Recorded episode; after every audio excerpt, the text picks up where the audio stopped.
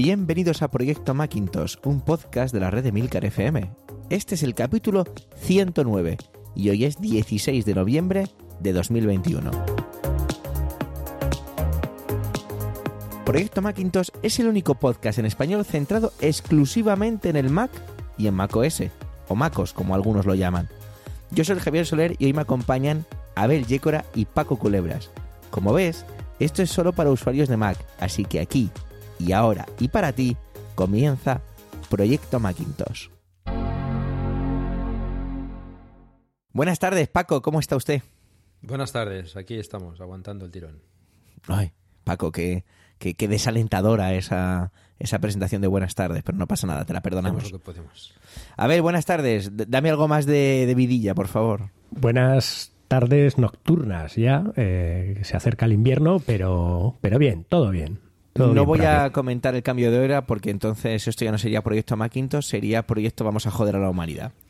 Pero bueno, antes de nada tengo que hacer un disclaimer, ¿vale? Y es que este humilde podcaster eh, que estáis escuchando está medicado cuando está diciendo estas palabras, entonces no me puedo hacer responsable de todo aquello que pueda decir.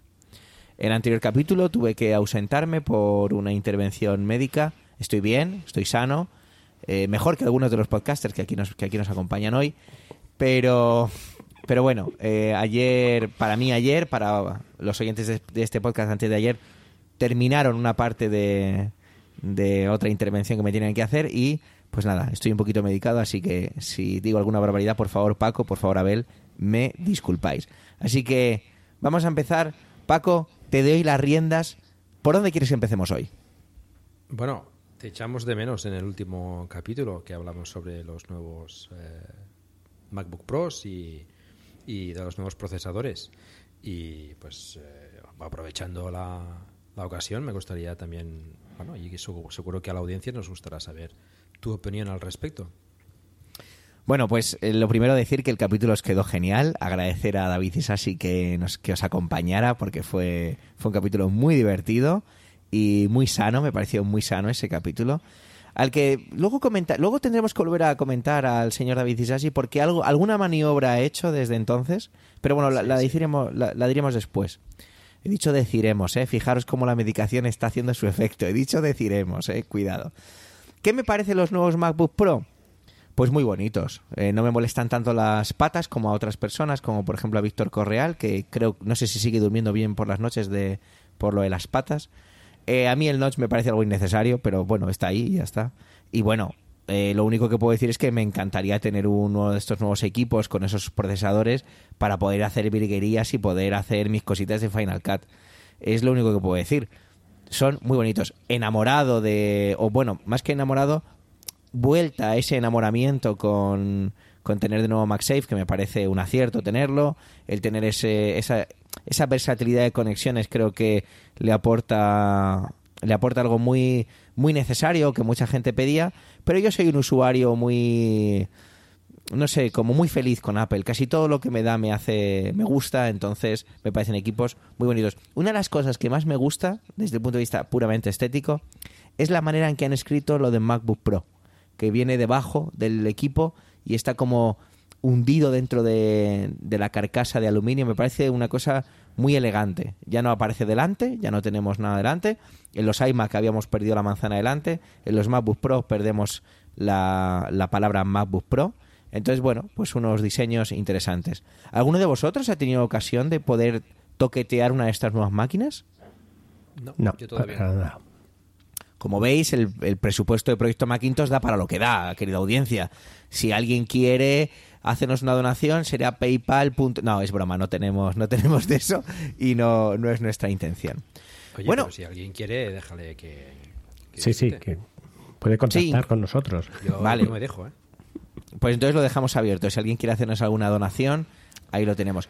Paco, tú me decías antes fuera de micrófono que estos MacBook Pro parece que se están empezando a vender como churros, ¿no? O que, que el poco Sí, estocaje que hay se lo llevan. se está vendiendo bastante eh, y además parece ser que las grandes empresas están proporcionando estos equipos a los programadores para, para para evitar o para ahorrar tiempo. Es decir, son tan rápidos, en, en sobre todo en lo que yo he visto y he leído, en, en compilaciones, etcétera, en programación, que ahorran tanto tiempo que, bueno, al cabo del año, pues es mucho tiempo a, que, que los programadores pueden dedicar pues a hacer más trabajo o lo que sea, ¿no? Y, y hay varias em- grandes empresas que están ya proporcionando estos equipos simplemente por eso, por el ahorro de tiempo que, que proporcionan las compilaciones, lo cual dice bastante, ¿no? Es esa eterna discusión que tenemos eh, aquí sobre el tema del Pro, ¿no? Yo creo que estos MacBook Pros, lo decíamos también en el último capítulo, yo creo que, que el Pro ya lo llevan a un nivel que, que merece la pena realmente para los que son profesionales. No, sin duda. Eh, aquí, mira, voy a meterme en un jardín que no os he preparado antes, ni os lo hemos comentado antes, pero es increíble cómo todo al final se reduce en la optimización del tiempo, ahorrar tiempo más rápido, mejor tiempo. eh, os- al final todo es el tiempo, ¿verdad? Todo es tirar por ahí. A ver, ¿tú, tú qué opinas sobre esta carrera contra el tiempo? ¿Es tan, tan importante? O- Os hago un pequeñi- una pequeñita contextualización. Eh, Abel es una de esas personas que se escucha los podcasts a dos por. ¿Vale? A partir de aquí, Abel, puedes hacernos tu argumentación acerca del tiempo. Sí, es- eh, los podcasts y los vídeos de YouTube y ya solo me quedan las películas, pero alguno que disfruta del cine diría sacrilegio. Pero bueno. sí, ¿Sacrilegio? eh, sacrilegio. Antonio Rentero te tiraría de las orejas. Que. Entonces, eh, sí, no, no solo por eso, el tiempo es muy importante y no nos damos cuenta de las pérdidas de tiempo que, que hay para cada una de las cosas. Eh, porque todo aquello que vemos y decimos son dos minutos, si son dos minutos y pasa diez veces al día, ya son eh, 20 minutos y 20 minutos al día por 365 días, pues dan muchas horas de trabajo. Si ahorras, sobre todo en el tiempo en el que el programador está parado, entonces mucho mejor. Quiero decir, es mucho mejor. Porque si em, compilas una cosa y te ha fallado la compilación o compilas algo y algo tienes que modificar, tienes que volver a compilarlo. Muchas veces en, depende en qué lenguaje estés programando. Y, y los tiempos de compilación reducidos que puedes, pues en una fase final de un programa puedes estar compilando cerca de 10-15 veces al día, pues, eh, pues se nota, se nota, se nota esos, esos ahorros de tiempo, sobre todo en, en sobre todo productividad y en ahorrar días. En ahorrar días porque los programadores mientras se compila, pues o están parados o se cambian de ordenador, que es otra de las opciones. Pues ahí está, los MacBook Pro han venido para liberarnos y para hacernos la vida más fácil. Y con ellos ha venido la actualización inevitable del sistema, que es en Monterrey. La tenéis ya instalada vosotros, porque además vosotros sois hombres de betas, ¿verdad, Paco? ¿Verdad, Abel? Yo no soy de betas, aquí ya sabes que Ah, estamos. perdón, discúlpame. Paco, Paco es de betas, yo soy del primer día que sale y tú eres del último día que, que se puede instalar. Pues Estamos- amigos, tengo que daros una primicia. Como ya no dependo de ese software del cual me maltrataba Apple con Apple Configurator 2 y ya lo tengo todo en un MDM para el control de los iPad, he instalado, he actualizado a Monterrey en mi Oh. MacBook Pro de 16 pulgadas. Aquí podríamos poner unos aplausos o unos llantos, pero lo vamos a dejar así en un respetuoso silencio durante un, durante un segundo. Y mirar, yo voy a empezar directamente diciendo que yo no he notado grandes cambios en, en Monterrey. Debe ser que a lo mejor no me he dado tiempo a acostumbrarme de lo que venía de Big Sur, que no he visto grandes cambios. ¿Qué es una de las cosas que he notado que me ha gustado? Atención a tontería, ¿eh? Cuidado. Cuando ahora pulsamos eh, comando espacio, es decir, invocamos Spotlight, esa, esa tipografía ahora es un poquito más gruesa. Pues mirar, eso es algo que me parece que en pantalla queda muy clarificado, queda, se ve mejor. Pero fijaros, fijaros qué tontería. O sea, no, no hay muchas más cosas que haya utilizado que sean esas novedades que sacaba Apple. Eh, ¿Alguna novedad que destacaras, Abel, o que vamos a ir a lo mejor enumerando algunas de las que tenemos y que tú hayas utilizado? Vale, eh, ¿digo o enumeras? No, no, empieza tú con lo que te apetezca. La que yo Bueno, la que me hizo saltar las lágrimas de alegría, ¿vale? Fue la de que parece una tontería porque siempre lo has podido hacer con programas de OCR, es la de que tienes una foto, haces una foto a cualquier cosa y de repente puedes seleccionar el texto sobre la foto. Eso para mí es muy fundamental porque em, utilizo mucho eso cuando estoy en el trabajo y tengo que gestionar números de serie que están en códigos de barras, en etiquetas, en cosas así, y tengo que cogerlos de una etiqueta y pasarlos por un correo electrónico, pues o bien a un proveedor, o bien meterlo en el sistema de gestión, o, o lo que sea, ¿vale? O muchas veces en un navegador para tener que hacer una búsqueda o cualquier cosa. Eso para mí es magia, porque el paso que te ahorras de tener que pasar por un OCR, que si vas a tener que abrir el programa de OCR, pasarlo y tal, para eso lo coges y lo escribes, a simplemente coger en una foto y incluso eso, coger la foto de, desde el iPhone, que te la abra en el Mac directamente y ya seleccionar, porque claro, yo tengo un iPhone que no es el 13, que no, que no puedo seleccionar directamente y no puedo hacer eso. Eso, para mí, o sea, me ha ahorrado eh, en, este caso sí tiempo, ¿vale? También es que esa funcionalidad solo está para M1, no está para los en Monterrey, para los que son de procesadores Intel. Pero eh, nada más que por eso, eh, creo que, merece la pena comprarse un, MacBook con, con M1. Y luego está la otra funcionalidad a mí que me ha hecho llorar, pero esta vez de pena, es Safari. Safari. Sí, eh, soy usuario de Safari. No es probable que no deje de ser de Safari, pero eh, en la última versión de Safari, en la 14, antes de abrir la 15, eh, en algunas situaciones yo me tengo que abrir pues unas 150, 200 pestañas aproximadamente, ¿vale? Sí, parece una cosa así fácil, pero antes me las abría... Sí, eh, te veo Javier, como has abierto los ojos, ¿vale? Pero bueno, la situación es, gestiono en la tienda online, subo los productos aproximadamente cada 15 días, unos 500, 600 productos mediante un sistema automático y luego tengo que revisar los productos. Entonces tengo que entrar a cada producto y ver si las imágenes son correctas y si no eliminarlas. No puedo ir, entro en un producto, le doy, lo veo, le doy a la imagen, la borro, cierro, voy a la página, entro en el producto, sino que cojo todo el listado de productos y voy abriendo pestañas nuevas de los primeros 300. Abro todas las pestañas y luego voy navegando por las pestañas haciendo los mismos procesos yendo hacia adelante y hacia atrás. Eso Safari 14 me lo soportaba sin ninguna clase de problema. Y con el M1 se notaba una rapidez bestial. El otro día con el, con el Monterrey y con Safari de Monterrey, a la décima pestaña ya empezaba a renquear. Pero igual era un pues, momento puntual. Tienes ¿eh? diferencia, ¿eh? Tienes de 150 pestañas a 10. De 150 a 10, sí. A ver, al final acababa dándole y al cabo del rato se iban abriendo las pestañas. Era una cosa que no sé si es también por la supuesta fuga de memoria esta que se rumorea que puede tener en, en Safari, pero no lo sé.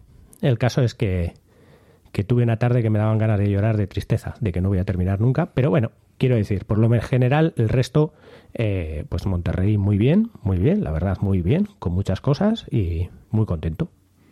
¿Y tú, Paco, qué cositas destacarías de tu, de tu actualización? Me ha gustado mucho lo que ha hecho ver, ¿no? Una me ha gustado y otra... Una me ha hecho llorar de alegría y otra me ha hecho llorar de pena.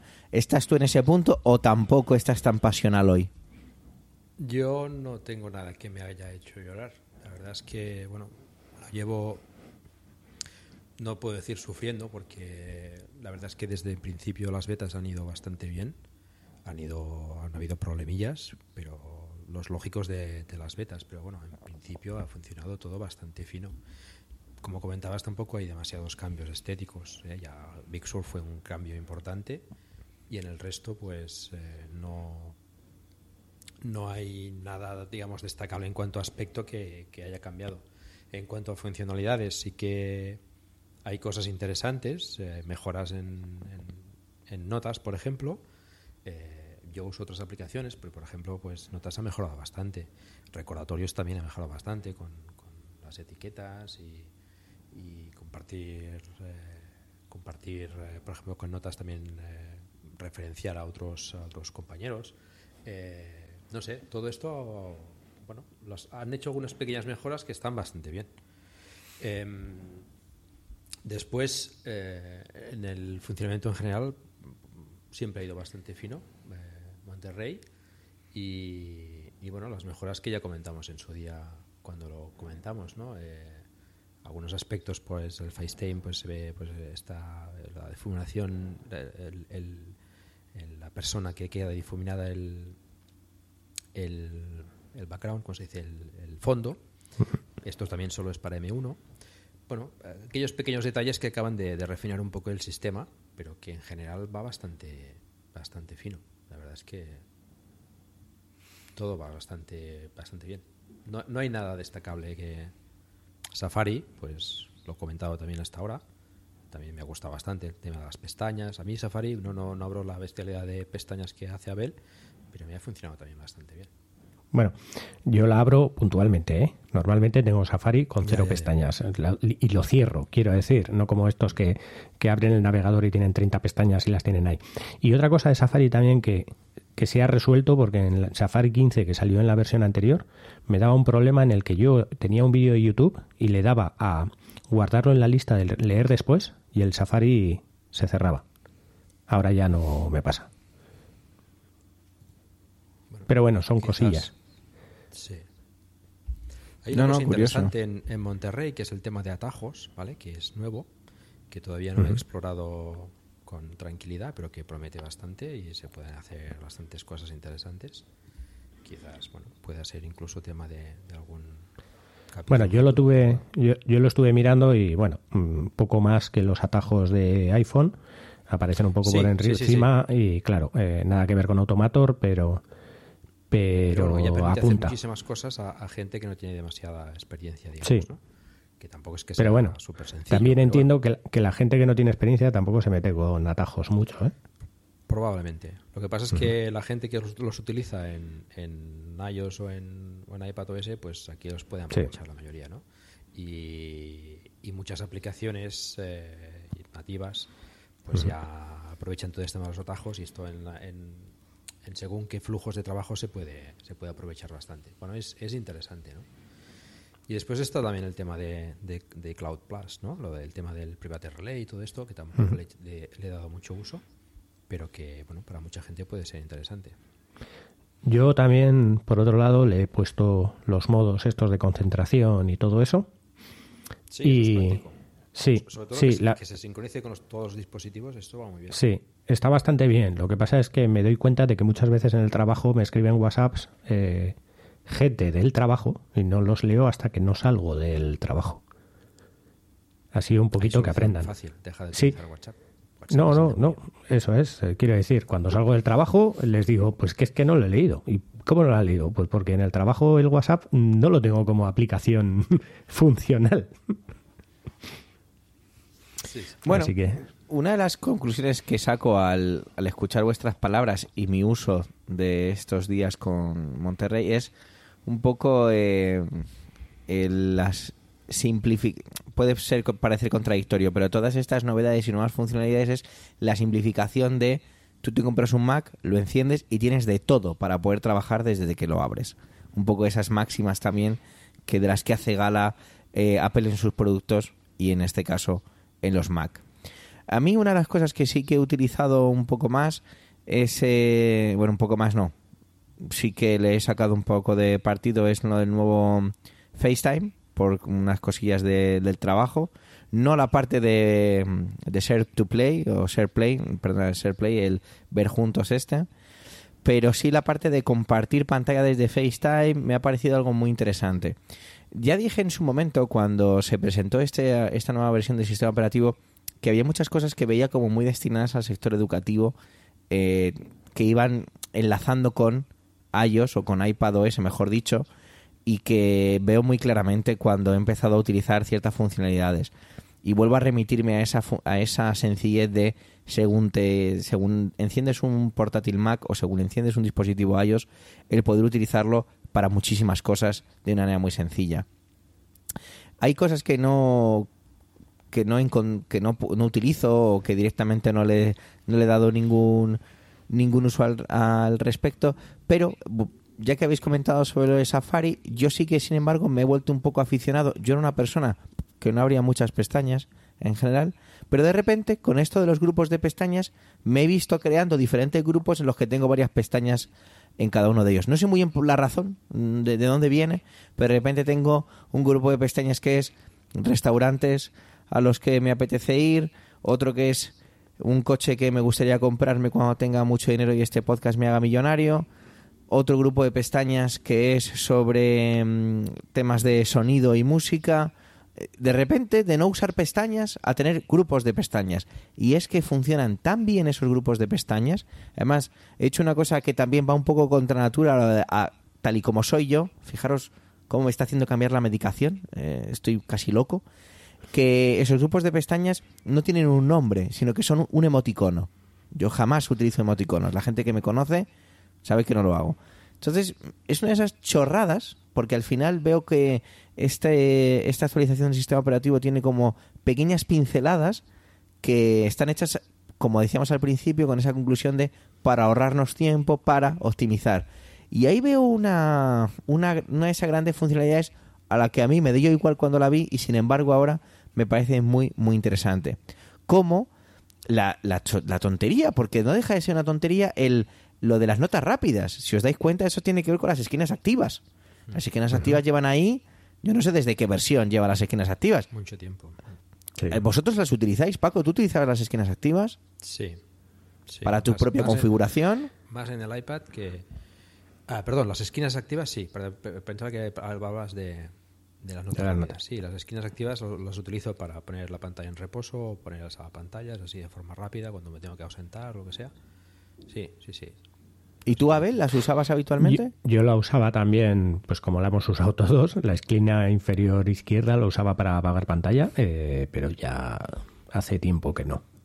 Bueno, pues ahora, para quienes no lo sepan o no se acuerden, si arrastras el puntero del ratón a la esquina inferior derecha, mm. eh, aparece automáticamente, tienes lo de una nota rápida. Bueno, pues es algo interesante. Eso lo tienes que configurar, ¿no? Yo creo que salía por defecto. sale por defecto porque yo no lo he configurado y está ahí. ¿Ves? Sí. Sí, ah, pues salía por defecto. en las betas y lo mismo en alguna la versión final ha salido así. Pero ¿Puede en ser? Las betas no estaba. Puede ser, y, y con ello, la, las etiquetas, como bien estabais comentando, tanto en, en notas como en eh, recordatorios, las menciones, creo que, que se van puliendo ciertas cosas para hacer de los Mac y me voy a unos usuarios nada profesionales, nada, nada, cero profesionales, para poder utilizar un Mac directamente según lo saques de la caja para cualquier cosa y sin tener que instalarte nada. Y eso es algo que a veces ya pasa como muy desapercibido para los que somos usuarios, no voy a decir los grandes usuarios porque yo no lo soy, ya lo sabéis, pero sí para los entusiastas, voy a utilizar mejor esa palabra, que se quedan ahí. Queda el tema de Universal Control, que aún no ha llegado, control universal, yo tengo muchas ganas de probarlo porque tener un MacBook Pro y un iPad Pro como tengo creo que me va a dar una funcionalidad impresionante. Y otra cosa que estaba ahí y que yo no sé si he utilizado, yo sí que utilizaba un programa de terceros, era lo del AirPlay en, el Mac. No sé si le habéis dado vosotros uso a eso. A ver. Sí, lo abrí. Lo cerré y ahí lo dejé. no, no. Yo no he probado. Yo me acuerdo que lo utilizaba hace mucho tiempo, por eso utilizaba un programa de terceros. Air Server, creo recordar que sí, utilizaba. Se Es muy antiguo ese programa. Sí, compré su licencia en su día y, ya está. Y la verdad es que ahora es una funcionalidad que no ya no necesito. Sí que la está utilizando un compañero mucho. Porque este compañero lo que hacía era que tenía un... lo diré... Él utiliza un iPad para dar las clases, pero claro, es una persona que se mueve y no quiere estar supeditado con un cable y lo que hice fue le configuré un Apple TV Plus, perdón, Apple TV, perdona, la medicación otra vez, un Apple TV de tercera generación, le creé una red solo con, para que él lo utilizara y así compartiera pantalla y ahora con su Mac pues ahorra un dispositivo, lo tiene conectado y sí que le está dando mucho, mucha usabilidad a esta característica. Y, y vuelvo, vuelvo, vuelvo a esa conclusión, ¿no? pequeñas cositas que a lo mejor yo no los utilizo, pero el de al lado le han salvado un poco la vida. Yo, por ejemplo, a día de hoy el tema del texto es cierto que yo no lo puedo utilizar porque mi MacBook Pro es de procesadores Intel y no puedo utilizar esa funcionalidad, pero yo, por ejemplo, es algo que en mi día a día no, no utilizo o no necesito. Sin embargo, eh, como soy una persona muy generosa, y os lo digo para que simplemente lo, sepáis, eh, fue el cumpleaños de mi querida esposa y mm, le regalé el iPhone 13 mini porque así soy yo, me sobran los dólares. pero si queréis hacer donaciones ya sabéis que podéis hacerlas. y sin embargo, ella eh, no tenía ni idea de esta, usa, de esta característica. Sé que me estoy saliendo de Proyecto Macintosh, disculpadme. Y mm, le enseñé la chorrada, le dije, "Mi- mira qué tontería puedes hacer ahora. Y dice, bueno, pues eh, es lo que más utiliza en el trabajo ahora mismo. Sí. Ella es profesora de, de inglés en una academia, porque ella es norteamericana. Y, y dice, bueno, es que esto no veas tú, otra vez, la de tiempo que me está ahorrando para poder hacer un montón de cosas. Y está enamorada de esa función. Y dice, ahora mismo se me rompe el iPhone por la mitad y me compro otro solo por esta función. Entonces imagínate. Para que te hagas una idea, yo eh, me ha pasado de enviarme facturas eh, en PDF de estos que vienen, o sea, que están, que están creados, ¿vale? Y tener que coger un número de serie o coger el número de la factura para tener que hacer una transferencia o lo que sea, y el PDF estar mal hecho y no poder coger el número de serie. Le haces con una captura de pantalla y directamente sobre la captura coges el texto. Pues O sea, eh, increíble la velocidad para, para no tener que escribir oh, 20, 30, 40 caracteres. O sea, es, es. Una vez que te acostumbras, ya no puedes vivir sin ello. Quería añadir también, Javier, una pregunta a vosotros: es si el Safari lo utilizáis con la disposición de pestañas en compacta o en separada. O sea, separada es como era antes, y en compacta, ahora lo que te hace es meterte las pestañas arriba del todo. No tienes la barra de búsqueda, sino que cada pestaña tiene su barra de búsqueda. ¿Sabéis de lo que estoy hablando? Sí, yo lo tengo como anteriormente, no lo tengo en Yo- compacta. Yo lo he cambiado a compacta y me estoy acostumbrando ya. Ahora veo, veo otros navegadores como viejunos. Sí, sí. Yo Bueno. tengo sí. Pues yo lo tengo en separada. Venga, venga, va, lo voy a probar, ¿vale? Me habéis, me habéis retado, yo acepto el reto, ¿vale? Eh, bueno, sí, más cositas de, de, de esto. Al final es esa la, conclusión a la que llego, pero voy a hacer una pregunta y es, este tipo de actualizaciones, cuando vemos que Apple decide mm, de- esta actualización va desde este desde este equipo, desde este año en adelante. ¿Vosotros creéis que el iMac con el que yo estoy grabando ahora mismo, un iMac de 27 pulgadas de 2012, no se merecía o no podía correr de una manera normal un sistema operativo como Big Sur o esta actualización de Monterrey? Eh, me posiciono yo, si quieres. Bueno, en un principio es posible que sí que, que la pueda correr. eh, habría que ver. Eh, bueno, es, es probable que si buscas un poco por los foros, pues salga alguno que diga hemos conseguido instalar ya eh, Monterrey en los, en los Mac de 2012. Pero también tienes que tener en cuenta que, eh, que son nueve años para diez dentro de poco de un ordenador. Eh, y vemos lo mismo en casi cualquier sistema operativo. Vemos como Windows 11 ni siquiera se puede instalar en PCs que se están vendiendo a día de hoy. Y bueno, tampoco nos extraña, es por un tema de un procesador o por un tema de, de ciertas cosas. Aquí en Mac, pues sí, es probable que no te funcionarían algunas funciones, algunas funciones nuevas que vengan, pues que no te funcionen, pero luego puede que tengas problemas eh, si haces algún hack para poder instalarlo eh, con las actualizaciones propias que puedan venir para mejoras eh, o incluso que te vengan actualizaciones que te dejen el equipo un poco mal o más lento porque están pensadas tal vez para un procesamiento superior al, al Mac que tú tienes. Así que mi consejo también es que te quedes con el sistema operativo que tienes, que, que es el último, y, y que te vaya bien. Quiero decir, que, que por lo que se ve te va bien. Sí, yo tengo Catalina en este equipo, pero tengo esa sensación, eh, tengo la sensación de, de estar delante de un equipo que puede parecer no viejo, pero sí pintas en cuanto a diseño, si lo comparamos con las cosas nuevas, pero jolín, creo que sería perfectamente capaz. Estamos hablando de un i7 de 4 núcleos a 3,4. Es cierto que mi equipo está un poco dopado porque tiene 32 GB de RAM, venía con 8 supongo, supongo, eh, que no, no me acuerdo. Y una Nvidia, vale, es una Nvidia de un giga, pero jolín, yo creo que es un equipo muy solvente Bueno, para que hubiera tam- podido correr Big Sur.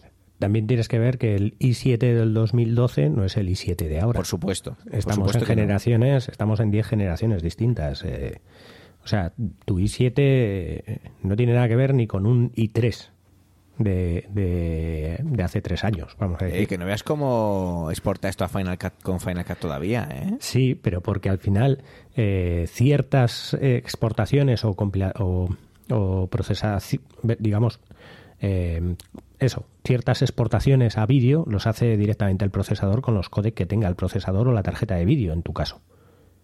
Entonces, independientemente del procesador, si la tarjeta de vídeo es la que tiene los codecs de exporta- de- para exportar, pues ahí no tiene que ver el procesador. Bueno, que no, no te he convencido. Paco, ¿tú me puedes ayudar con esto o sigues o piensas como Abel? A ver, yo no lo he hecho nunca. Sé, sé que se puede hacer eh, con, con OpenCore.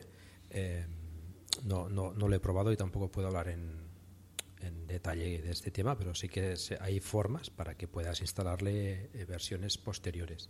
Normalmente tiene que ver con, con la tarjeta gráfica o a veces con, con el módulo de, de, de Wi-Fi o así, porque a lo mejor no soporta airdrop o soporta o no soporta características que Apple ya entiende que tienen que ser Se nos ha quedado. Paco. Ah, perdona, Paco, parece que, se nos- que te nos hayas quedado congelado, pero no. Bueno, Continúa. no lo oímos, pero se ha gra- grabado. Exactamente. Pues decía eso, que, ¿no? que a veces depende de, pues, de la tarjeta gráfica o del, o del módulo Wi-Fi o, o cosas por el estilo, porque pues eh, a lo mejor no soporta alguna carac- característica que Apple entiende que tiene que ser necesaria en, en, la última versión del sistema operativo, ¿no? Eh, pues por ejemplo, pues eso, airdrop o cosas por el estilo pero que bueno, en la mayoría de situaciones el- los, los equipos son perfectamente capaces, ¿no? Eh, los que los iMacs que yo tenía hasta hace poco, que todavía tengo en el trabajo, por ejemplo, el iMac de 2009, pues también con un i7 da un desempeño perfecto, ¿no? O mi mujer que tiene un Mac Mini de 2012 también con un i7 y van perfectos, ¿no? Lo que pasa es que, bueno, pues vaya, Apple considera que, que, bueno, que hay seguramente pequeños detalles que no pueden actualizar, ¿no? Yo creo que no es una cosa de, de ¿cómo se dice? De, Obsolescencia. de obsolescencia programada, ¿no?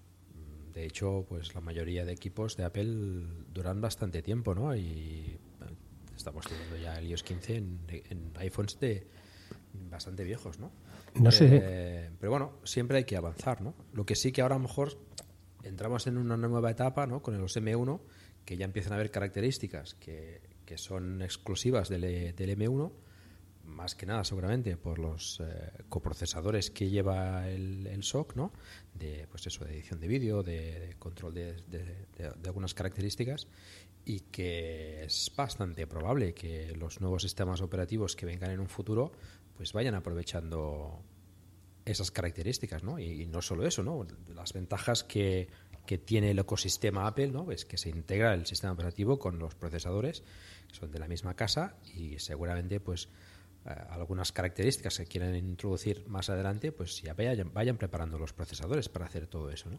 Con lo cual, bueno, pues quien tenga un Intel yo creo que todavía puede estar tranquilo durante algunos años, pero la, la adopción que se está viendo en todo el mundo de los nuevos chips, de los nuevos equipos, está siendo fantástica. En ese sentido, yo creo que quien se plantea ahora comprar un Intel, pues bueno, son unos motivos muy concretos de, de- de poder hacer cosas muy concretas que a lo mejor no puede hacerlo con los M1, pero para la inmensa mayoría de la gente ya ya no hay duda que tenga que tiene que ir a los M1 sin duda, ¿no? Y eh, con estos M1 Pro y M1 Max todavía más. Y lo que venga. Abel, antes he notado que suspirabas. ¿Quieres apuntar algo sobre esto? No, no, no, no, no. En un principio eh, hay una cosa que puede ser que es también que mm, cuando tú actualizas el sistema operativo tienes un periodo de gracia en el que puedes llamar a soporte de Apple y te contestan amablemente. Vamos a decir que tu PC ya no tiene Apple Care, ya no tiene eh, garantía y cuando miras en soporte, digamos de alguna manera, te va a poner ahí que eh, que puedes contactar con un técnico, pero que te van a cobrar, ¿vale? Pues eh, la última vez que lo utilicé, por lo menos, tienes una especie de hablar con un chat o solicitar una excepción o alguna cosa así, en la que cuando le comentas que tienes un problema porque tienes un sistema operativo nuevo puesto, te va a dar soporte eh, porque acabas de poner un producto de, la marca. Aunque tu hardware no sea, no, no esté garantía, digamos que el sistema operativo que acabas de poner es un producto de la marca que acabas de adquirir, aunque sea gratuito. Entonces tienes un periodo de soporte. Ha ocurrido veces en las que incluso a alguien se le ha quemado alguna parte de o le ha fallado alguna parte del hardware en una actualización, ha reclamado a Apple y Apple se la da, se lo ha pagado, aunque no tenga nada que ver, pero al final si, si eres lo suficiente como para reclamarlo, te puede pasar. Entiendo que si estás instalando en ciertos sistemas operativos, o sea, ciertos sistemas operativos nuevos en hardware que es muy antiguo, puede ser que eh, aumente esa probabilidad de que algo falle o de que tú como cliente, digamos, cuando lo instales notes que algo vaya peor, ¿vale?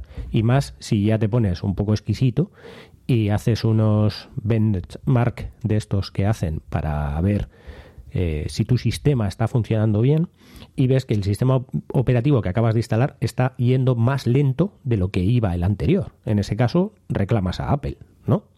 Pues entiendo que pueden coger y decir, vamos a probar este sistema operativo en ordenadores hacia atrás hasta el punto en el que veamos que el rendimiento no baja. Porque si lo ponemos o damos la posibilidad de instalar en esos dispositivos, es posible que nos reclamen de que nuestro nuevo sistema operativo está bajando el rendimiento. Bueno, vale, te lo enlazo con otra cosa. Em, hablábamos de las bondades y Monterrey, actualización, bla, bla, bla. Pues ha habido mucha gente que sus MacBook Pro o MacBook Air eh, se han quedado como un ladrillo muy bonito encima de la mesa porque al actualizar a Monterrey se, se estropeaba el sistema. Se estropeaba que de hecho Apple no ha dado respuesta a estas personas todavía. Lo que han hecho ha sido arreglar la actualización y si tú ahora actualizas no te vas a encontrar ya con este problema, pero hay muchos equipos. Tiene que ver, por lo visto, con unos procesadores específicos y que tienen el coprocesador T2, por lo visto tiene que ver con ello y, ahí te quedas. Y eso sí que están soportados. Obviamente, si está soportado, Apple te lo eh, reparará de alguna manera, pero eh, tienes que tener en cuenta que la información es tuya y de alguna manera el, el, mantenimiento de esa información es tuya. Por lo que si has perdido y no tienes copia de seguridad, eso. Pero el hardware en un principio te lo tienen que reemplazar. De alguna de las maneras posibles. Pues de momento no han dado muchas respuestas. Sí que han dicho que la actualización está, digamos, actualizada, disculpadme la redundancia, pero que es decir que ya no debería volver a pasar algo así, pero todavía no han dicho nada acerca de esas personas que tienen esos em, monolitos caros y bonitos encima de la mesa. Probablemente. Vamos a ver hacia dónde va. Probablemente, si ese monolito es M1, tiene que estar en garantía. No, es que no, no puede pasar con los M1. Esto solo pasaba con procesadores de Intel, por lo visto. Con Intel. Ah, bueno. Sí. Sí, sí, pues esto solo pasaba con Intel. Apple se lo reemplazará, probablemente. Que eso significa que si vosotros actualizáis ahora, eh, no, no, ya no pasa. Esto ya no pasa. Si alguien quiere renovar el equipo, que no, que no piense que actualizando lo va a renovar. Exactamente. Eh, una de, otras novedades, eh, para mí, una la, he dejado para el final porque es una de las más bonitas, es eso de poner un, un memoji en, la pantalla de inicio de cuando te pidas credenciales de acceso al sistema que pues que queda muy simpático la verdad y queda aún más simpático cuando te equivocas de password y entonces se pone triste. Ves una, una proyección de ti mismo triste y ojerosa porque está temblando acerca de no te acuerdas de la contraseña, a lo mejor tienes un problema de memoria. ¿Vosotros lo habéis puesto en vuestros Macs? Seguro que no, porque sois personas muy serias. Sí, yo sí. En pues las betas, precisamente, en las primeras betas fallaba bastante y lo tuve que desactivar porque me dejaba el equipo flipado. Pues yo tengo la imagen, pero nunca me he fijado en que en que se quite, porque pongo siempre el dedo, eh, así que no, no, no fallo con poner el dedo. No, no sé, no lo tengo que probar, no lo sabía. Tienes que ponerlo tú. Es decir, tienes que activarlo tú como Ah. un memoji. Es muy fácil de hacer, ¿eh? Tú coges, Sí, sí. te vas a, a preferencias del sistema, eh, usuarios y... eh, sí, eh, usuarios y grupos y en el y en el avatar pues eliges directamente el memoji y, y ya Sí. está y él te lo, te lo anima. punto. Ahí tengo, tengo el emoji seleccionado, sí. Entonces cuando reinicies o cierres... Tendré que- sí, ahora tendré que probar la, reiniciar. contra- la contraseña. vale. y, y es divertido, ¿no? De- Sí, sí. bueno, una chorrada, pero estéticamente muy bonita y Apple siempre cuida este tipo de detalles. Habéis abierto un melón que, que decíamos que íbamos a traer y, y me ha gustado porque ha sido de una manera como muy natural aquello de, claro, los que tienen procesadores Intel, eh, esa gente que compró o que incluso puede llegar a seguir comprando, ¿no? Paco de una manera muy prudente decía, si alguien se sigue comprando un Mac con procesador Intel, como diciendo, ¿quién sería tan estúpido de hacerlo? ya lo digo yo en lugar de Paco, que es una persona muy bien, muy prudente. El, lo que donde quiero llegar es, ¿no os parece, no os parece que en esto Apple está jugando un poco a, no voy a decir, aunque podría decirlo, que sean mejores o ciudadanos, usuarios de primera, usuarios de segunda, sino un tipo de usuario frente a otro tipo de usuario. Queridos oyentes, no lo estáis viendo, pero yo estoy haciendo aspavientos con mis manos, haciendo como un grupo u otro. Eh, sobre todo esto, es permitirme el símil, ¿vale? Eh, Emilio, que todos eh, los oyentes de este podcast seguramente conozcan, él dice siempre que hay ciudadanos de primera y ciudadanos de segunda en cuanto a Apple si tú tienes un Apple Store cerca. Él considera, y yo coincido con él, que si tú tienes un Apple Store relativamente cerca de tu casa, pues vas a tener una experiencia de usuario con Apple muchísimo mejor que si no tienes un Apple Store cerca. El, yo traslado eso aquí, al aquellos que tenemos procesadores Intel y que nos hemos gastado nuestros buenos euros en una máquina que, puede durar todavía muchos años porque se compró y yo tengo el caso en mi, en mi casa mi chica se compró porque se tenía que comprar y no hacía y no podía esperar a comprarse un portátil en ese momento Sabi- yo sabiendo como todos más o menos podíamos intuir y ella se lo compró tres meses antes que se presentaron los M1 y ella hay muchas características que no va a tener y por qué no las va a tener realmente no se puede implementar o es que Apple no quiere hacer ese esfuerzo y de manera premeditada quiere diferenciar a los usuarios de Intel de M1 muchos melones abro Abel empieza contestando algo y luego Paco me sigue dando la réplica Pues yo creo que A y B son correctas. O sea, eh, algunas de las características no se pueden implementar porque están incluidas en el procesador, probablemente. O incluso que se han desarrollado para la plataforma de móvil. Y igual que la tienes desarrollada, ya la pasas al otro lado. Eh, no cuesta mucho esfuerzo pasar el concepto de OCR automático, de lo- todo lo que estamos diciendo, que ya estaba desarrollado para iOS, pasarlo a Mac sobre ese procesador, pero igual pasarlo sobre otro procesador Intel podría costar o tener un coste eh, superior. Y por otro lado, eh, Apple está apostando por ARM. La transición se va a hacer en dos años. Y si la transición se hace en dos años, quiere decir que en dos años ya no hay Intels para ninguno. Entonces, los sistemas operativos siguientes ya veremos cómo vienen. Que se podrán actualizar los, los, los Mac que sean de procesadores Intel hasta que los deje como inactualizables, que pueden ser en dos años, cuatro, cinco, no se sabe. Pero también nos podemos encontrar con el mismo problema.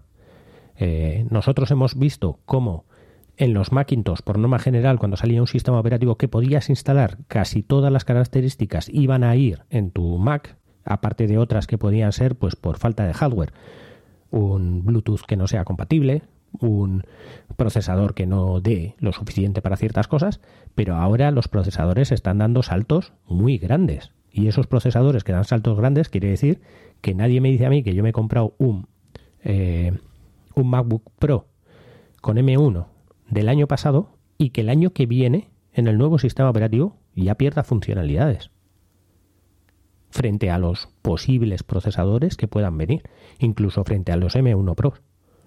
Que pierda funcionalidades de que el sistema operativo tenga algo que mi procesador ya no pueda. Eso nos está pasando en los móviles ya. En los teléfonos móviles, dos generaciones atrás, ya hay funcionalidades que no funcionan, que no existen. Nos puede pasar en los Mac con los saltos que están dando de procesadores. Creo. Paco, ayúdame un poco, anda. Bueno, eh, esto ha pasado un poco siempre también, ¿no? Con lo que comentábamos antes. Había características que salían solo para los nuevos procesadores, para las últimas máquinas, y había cosas que íbamos perdiendo por el camino. O que no se podían actualizar, etcétera, ¿no? Eh, sí, eh, la verdad es que sí. Si lo miras así fríamente, habrá habrá ciudadanos de segunda y ciudadanos de primera. Yo creo que Apple pues eh, enfocará todo su esfuerzo en los eh, Apple Silicon y los Intel pues los irá los irá manteniendo durante un tiempo. También recordemos que la gente que necesite utilizar pues cosas con Windows necesitará Intel de momento y, y lo irá manteniendo, pero sí, sí, yo creo que sí, que, que habrá habiendo, bueno, irá habiendo características que, que irán diferenciando unos a otros. Y también es una baza que jugará Apple para, para vender más, más portátiles y más máquinas y, y trayéndolos a su, a su ecosistema. A su, bueno, a, su, a vender más equipos, vamos. Bueno, ojalá, ojalá, no sé, no, no es que vaya más lenta esta pérdida de funcionalidades para aquellos que no tenemos un procesador Apple Silicon, porque me parece un pelín menos justo y sobre todo innecesario por parte de Apple. Pero bueno, es mi, es mi Pero punto de vista. Quizá también hay que, hay que valorarlo desde la perspectiva de que con las nuevas funcionalidades que vayan incorporando en, en los Apple Silicon, pues eh, iremos ganando prestaciones nuevas que, que seguramente nos sorprenderán más adelante, ¿no? Al final Sí. todo acaba siendo cuestión de, de- de adaptarse y bueno, igual que se han perdido pues otras funcionalidades, ¿no? En, históricas en su momento, como los disquetes o las, eh, los CD-ROMs o bueno, pues hay que ir avanzando y seguramente pues eh, serán cosas más interesantes que, que podamos ver.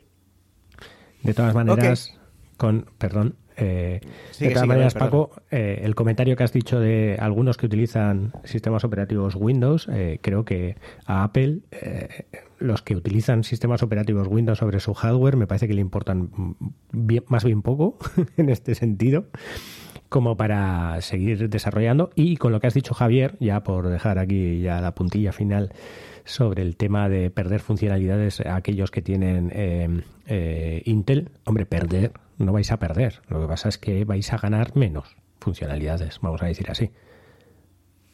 Bueno, vale, es una manera positiva de verlo. Te agradezco que, Yo siempre que, lo me lo miro haga- todo. que, me- que intentes hacérmelo ver así, pero para mí es perder un poco, porque no es tener las mismas características por las que considero que he pagado igualmente.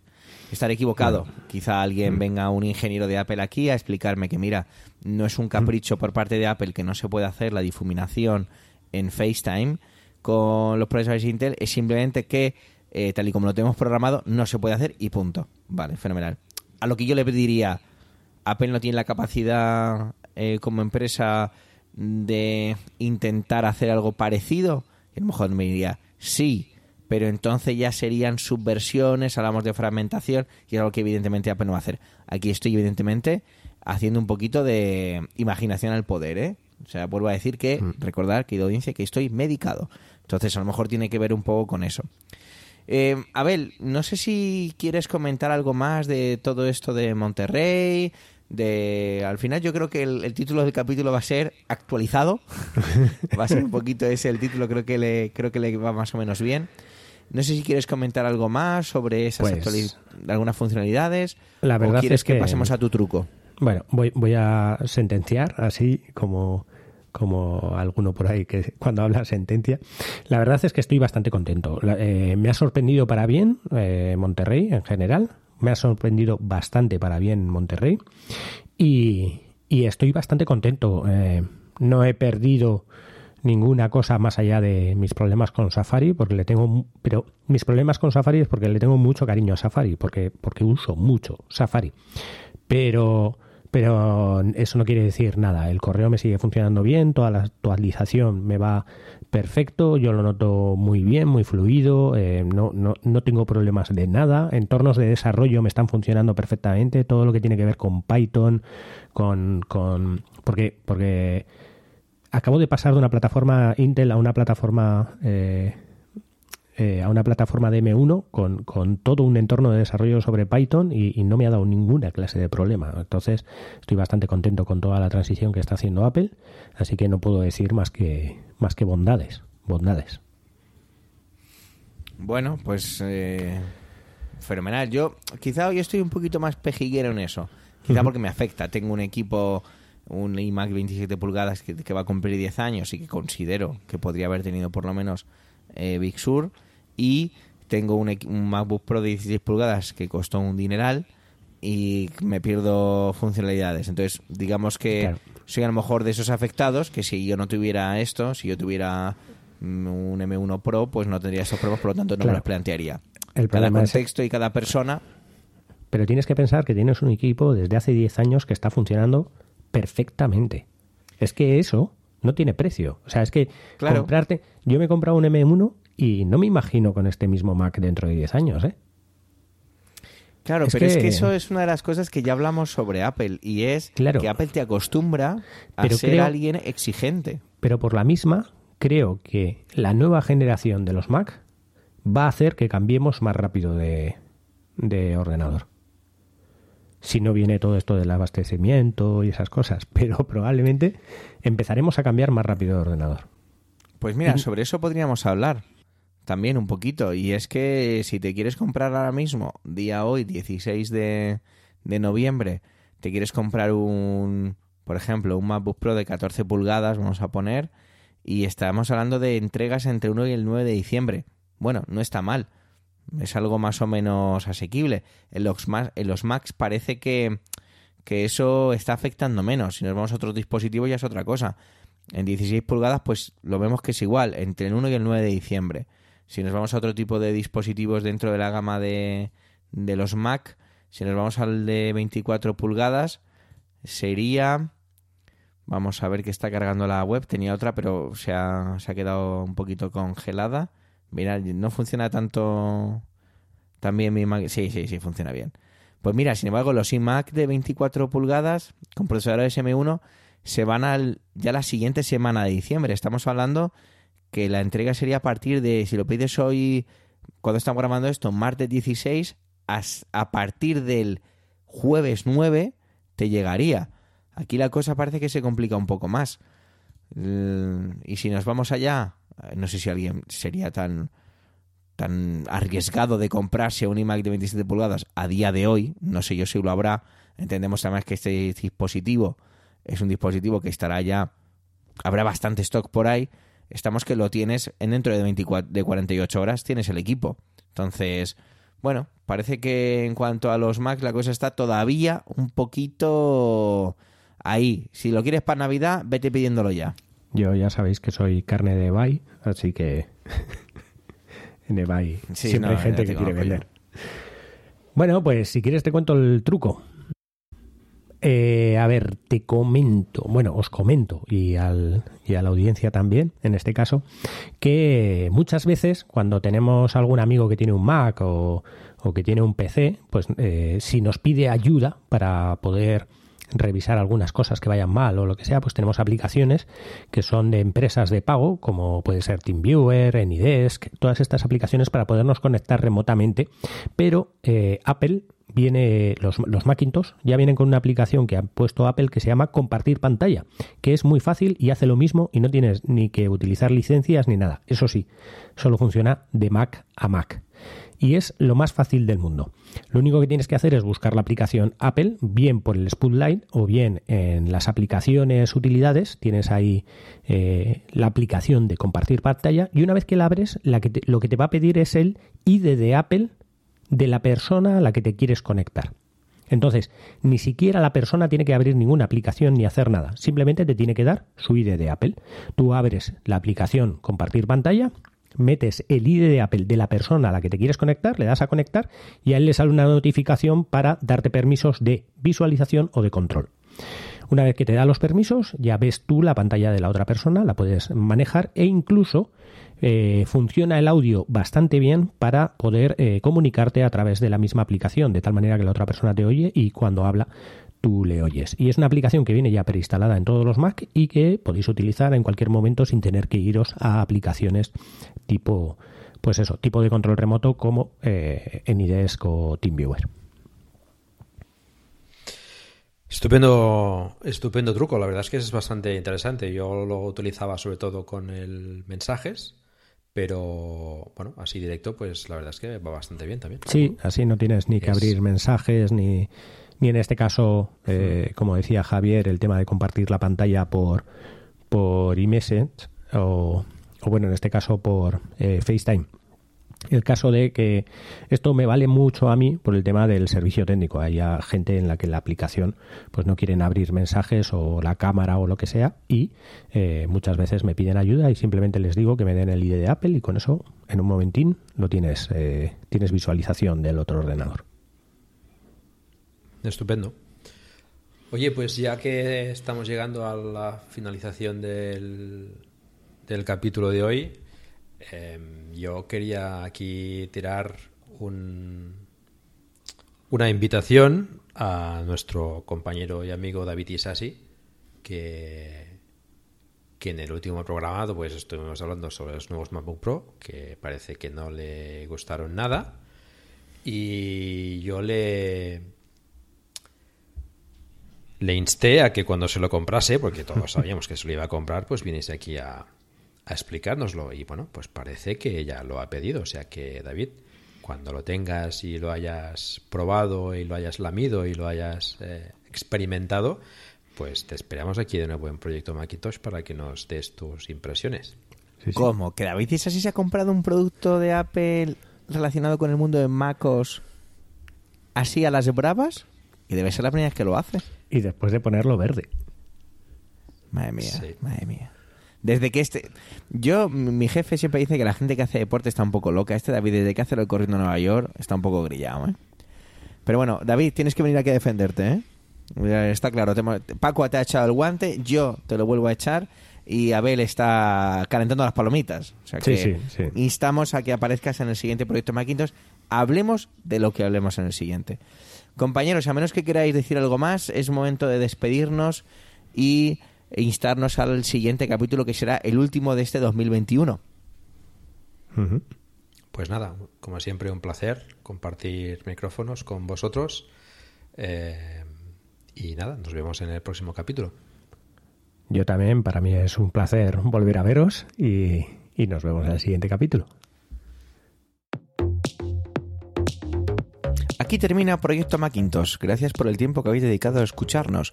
Tenéis nuestros medios de contacto en emilcar.fm barra Proyecto Macintosh, donde también esperamos vuestros comentarios. Mientras el próximo programa llega, recibe un afectuoso saludo de aquellos que hacemos este humilde podcast. On the back cover of their final issue was a photograph of an early morning country road, the kind you might find yourself hitchhiking on if you were so adventurous. Beneath it were the words Stay hungry, stay foolish. It was their farewell message as they signed off. Stay hungry, stay foolish. And I have always wished that for myself. And now, as you graduate to begin anew, I wish that for you. Stay hungry, stay foolish. Thank you all very much.